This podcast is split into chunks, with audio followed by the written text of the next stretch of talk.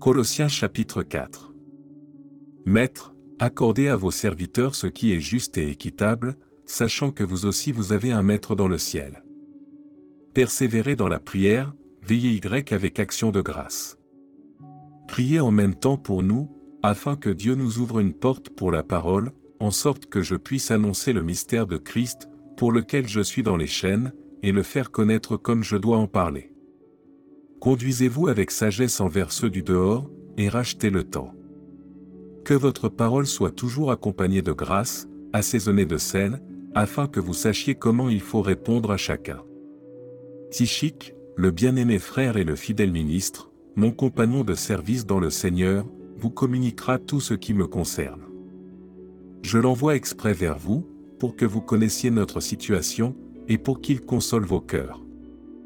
Je l'envoie avec Onésime, le fidèle et bien-aimé frère, qui est des vôtres. Ils vous informeront de tout ce qui se passe ici.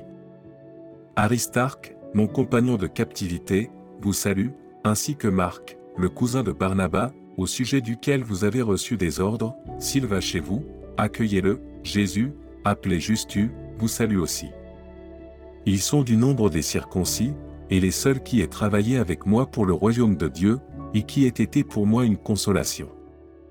Epaphra, qui est des vôtres, vous salue, serviteur de Jésus-Christ, il ne cesse de combattre pour vous dans ses prières, afin que, parfait et pleinement persuadé, vous persistiez dans une entière soumission à la volonté de Dieu. Car je lui rends le témoignage qu'il a une grande sollicitude pour vous, pour ceux de Laodicée, et pour ceux d'Hierapolis. Luc, le médecin bien-aimé, vous salue, ainsi que Déma. Saluez les frères qui sont à Laodicée, et Nympha, et l'Église qui est dans sa maison. Lorsque cette lettre aura été lue chez vous, faites en sorte qu'elle soit aussi lue dans l'Église des Laodicéens, et que vous lisiez à votre tour celle qui vous arrivera de Laodicée.